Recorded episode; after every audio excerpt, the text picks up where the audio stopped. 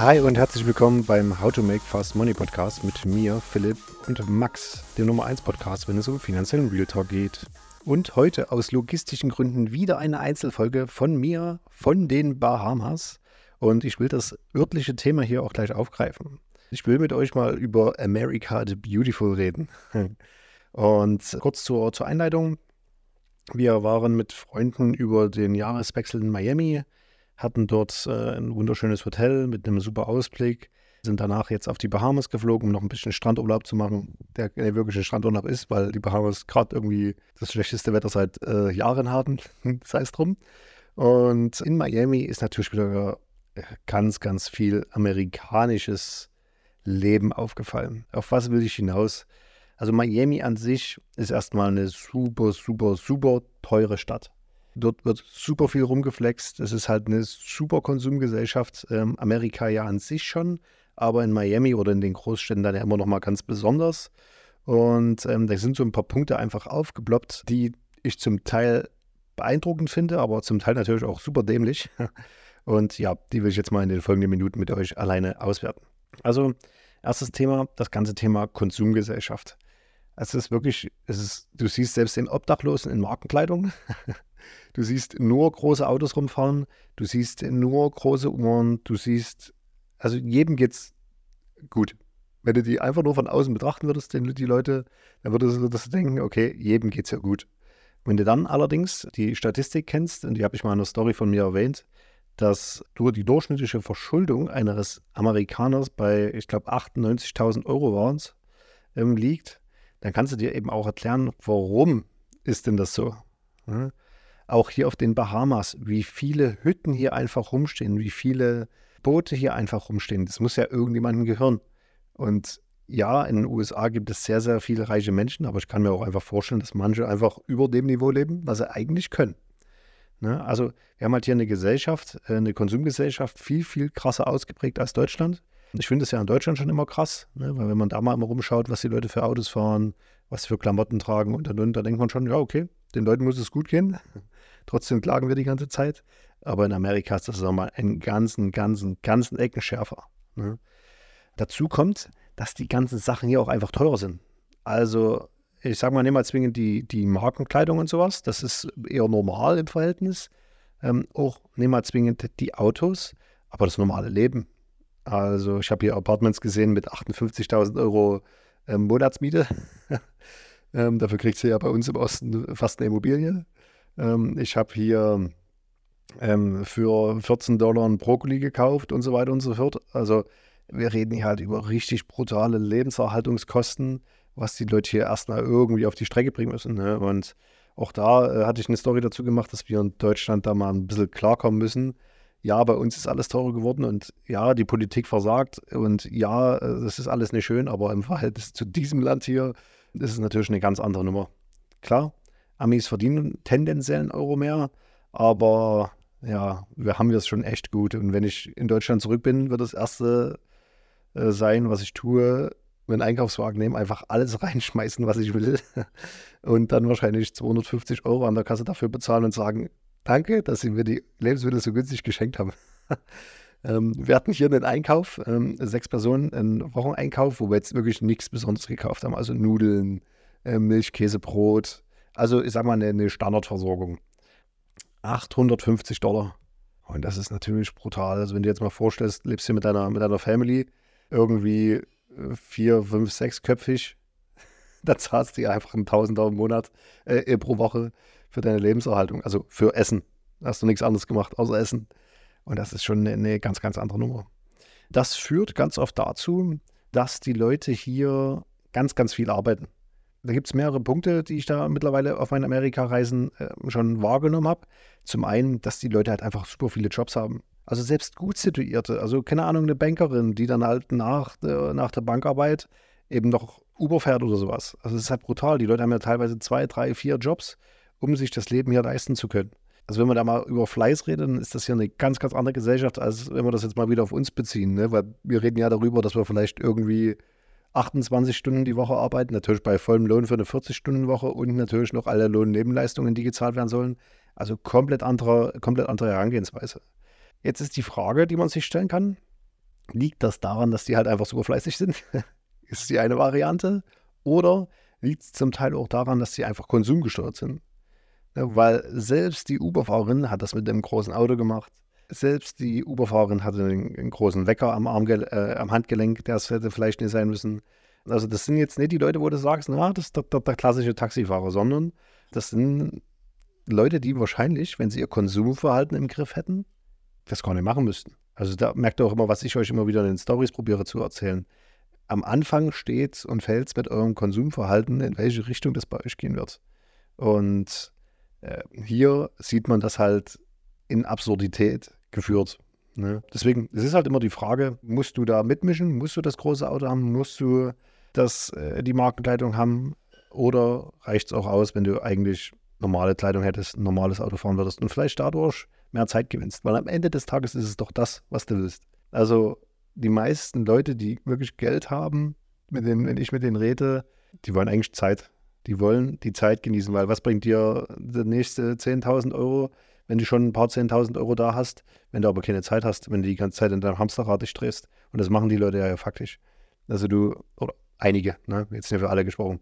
Weil faktisch rennst du die ganze Zeit in deinem Hamsterrad, hast natürlich eine, eine, eine schöne Kleidung an, hast auch eine schöne Uhr dran, aber das hält dich halt im Hamsterrad. Was bringt es dir also? Ähm, übrigens, falls es hier Nebengeräusche geben sollte, mein äh, Sohnemann liegt hier ähm, in seinem Buggy und schläft, weil Mutti Sport macht und dementsprechend äh, ich quasi gerade Kinderzeit habe. Also ne Wunder, wenn hier mal jemand rumquakt. jo. Was hier ebenfalls noch auffällt in Amerika ist, dass die Amerikaner einfach super geschäftstüchtig, geschäftstüchtig sind. Also die machen halt wirklich, wirklich, wirklich aus jedem, aus allem Geld. Also hier ist alles hundsteuer, auch deswegen, weil halt einfach immer eine super Marge dahinter verdient werden muss. Und äh, wenn ich es mal auf Reisen auseinandernehmen müsste und vergleichen müsste, dann hat Amerika einfach eines der beschissensten Preis-Leistungs-Verhältnisse, die du auf Reisen haben kannst. Also gefühlt alle anderen Ecken auf der Welt sind einfach deutlich besser, was die Qualität angeht, was äh, das Preis-Leistungs-Verhältnis eben angeht, ähm, was bekommst du für dein Geld und und und. Aber es hat ja trotzdem einen super Charme. Ich kann es nicht sagen, wo es, wo es bei mir herkommt, aber ich mag die USA einfach, weil ich, ich lande in Miami und bin sofort motiviert. Ich habe sofort Bock loszulegen, ich habe sofort Bock zu arbeiten, ich habe sofort Bock, ähm, meine Kunden erfolgreich zu machen, damit die auch alle diese Welt kennenlernen, weil das ist einfach irgendwie auf eine Art und Weise inspirierend. Die Menschen hier sind halt auch auf eine Art und Weise irgendwie inspirierend. Also die sind super offen, super nett, die sind äh, echt korrekt. Wenn du irgendwo Hilfe brauchst, die helfen dir sofort. Es ist natürlich viel auch oberflächlich, ne? deswegen kommst du auch so in Kontakt mit den Leuten aber es ist trotzdem irgendwie anders als bei uns. Hm, bei uns, wenn du jemanden ansprichst, dann musst du dem ja. Ich hatte jetzt vor kurzem erst in Berlin die Situation, da habe ich äh, zwei Leute gefragt, ob ich hier parken kann, ich habe das Parkschild so verstanden, dass ich hier parken kann, habe ich denen noch erklärt. Und dann haben die mich behandelt, als ob ich wirklich der letzte Vollidiot wäre. Und ich musste die sogar zweimal sagen, Entschuldigung. Entschuldigung, also beim ersten Mal haben sie mich sogar noch ignoriert. Also wie als ob ich irgendein Penner wäre, der sie gerade auf Geld anpumpt. Also das war wirklich, das war so für mich Deutschland in Perfektion. Und hier äh, quatschen dich die Leute an, hier helfen dir die Leute. Ähm, wir sind jetzt hier auf den Bahamas äh, mal vier Kilometer in ein Restaurant gelaufen. Da haben fünf Autos angehalten, haben gefragt, ob sie uns mitnehmen sollen. Das ist einfach, das ist einfach was anderes. Die sind, Leute sind ein bisschen anders drauf. Ja, was mir echt, echt auch super gefällt. Ja, es ist sicherlich schwieriger, mal so eine richtig tiefgründige Beziehung ähm, einzugehen. Ja, also wie man das jetzt vielleicht von, von uns aus, aus Deutschland kennt, dass du dort so dein Inner Circle hast, mit dem du über alles reden kannst und mit dem du gefühlt alles in deinem Leben erlebt hast. Aber in Kontakt und in Austausch kommt sie hier erstmal äh, super schnell. Also wir kennen hier gefühlt zehn Leute äh, aus der Anlage, in der wir jetzt gerade sind, weil die uns angequatscht haben. genau. Nächster Punkt, ähm, den ich hier immer mit bemerke, ist, wenn du halt selbstständig bist, wenn du ein Unternehmen hast, wenn du einfach etwas kreierst, dann bist du hier eher so der Gefeierte ist in Deutschland auch eher ein bisschen anders. In Deutschland wirst du als Unternehmer gefühlt zum Bild als Wolf gesehen, der die Armschäfchen, die Angestellten ausnimmt. Ja, sei es mal drum. Hier ist es, wie gesagt, genau in die andere Richtung, wie ich es empfinde. Und ähm, meine Frau hatte äh, hier lustigerweise mit äh, einer Staatsanwältin gesprochen. Und in Deutschland ist ja der, der Staatsdienst, sagen wir mal so, das, das Übergeordnete. Also wenn irgendjemand es ins Beamtentum schafft, dann wird er immer gesagt, alles klar, du bist durch. Du hast es in den Olymp geschafft, dein Leben wird für immer rosig und bunt sein.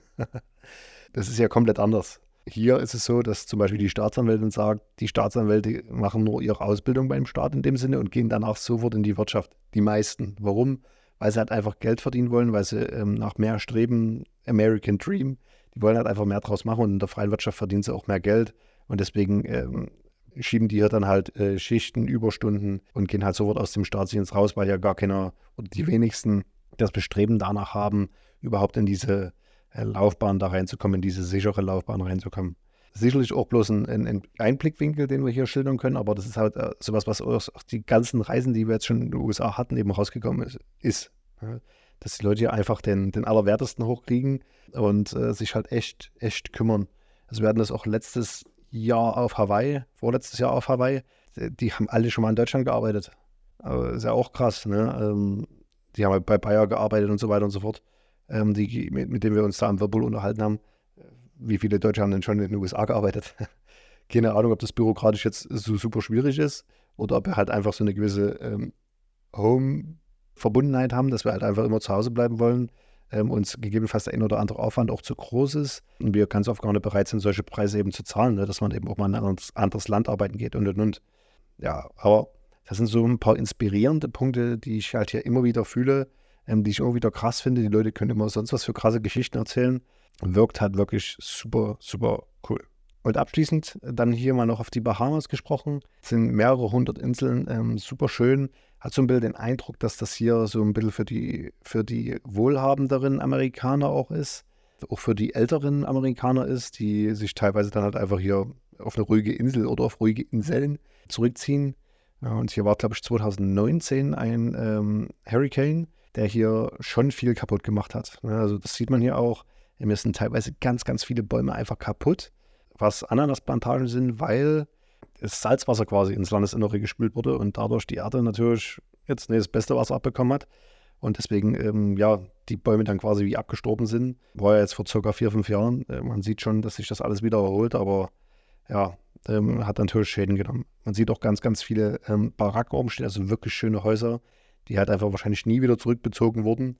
Ähm, dort stehen teilweise noch so die kleinen Golfcars drin, teilweise auch richtige Autos noch drin, sind teilweise noch voll eingerichtet, aber da hat der ein oder andere wahrscheinlich die Segel gestrichen und dann einfach gesagt, gut, dann, dann halt nehmen wir Bahamas und man geht irgendwo anders hin.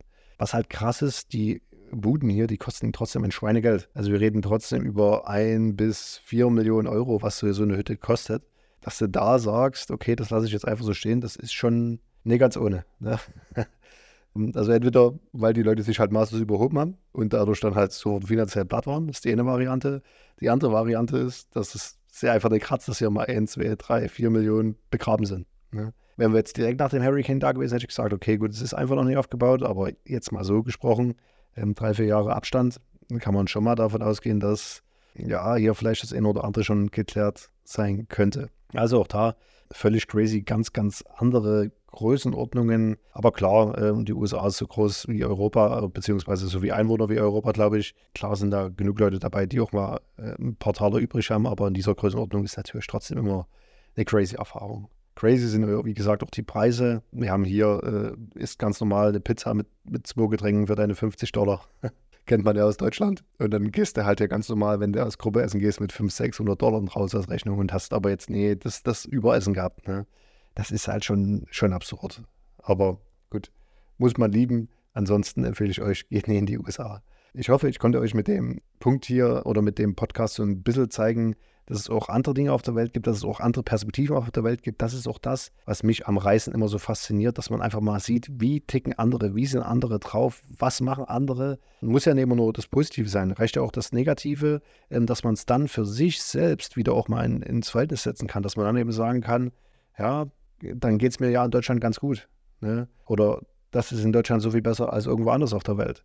Und das, da liebe ich es einfach, immer wieder zu reisen, andere Kulturen kennenzulernen, andere Welten auch zu sehen. Und das hier ist eine Parallelwelt, wenn du einfach nur die Summen siehst, die hier über den Ladentisch gehen. Und ja, ich hoffe, das hat euch auch ein bisschen inspiriert. Und ich hoffe vor allem auch, dass wir bald wieder einen Podcast gemeinsam machen. Wir hatten schon wieder drei aufgenommen, aber Foxy hatte ähm, tontechnische Probleme. Und ja, dementsprechend war es dann eben am Ende des Tages so, dass wir jetzt Einzelfolgen wieder machen müssen, damit ihr am Ende des Tages trotzdem von uns den Podcast geliefert bekommt, wie ihr es gewohnt seid. Von daher, ich bin raus. Ich bin bald auch hoffentlich wieder in Deutschland und dann hören und sehen wir uns in den nächsten Folgen. Ciao.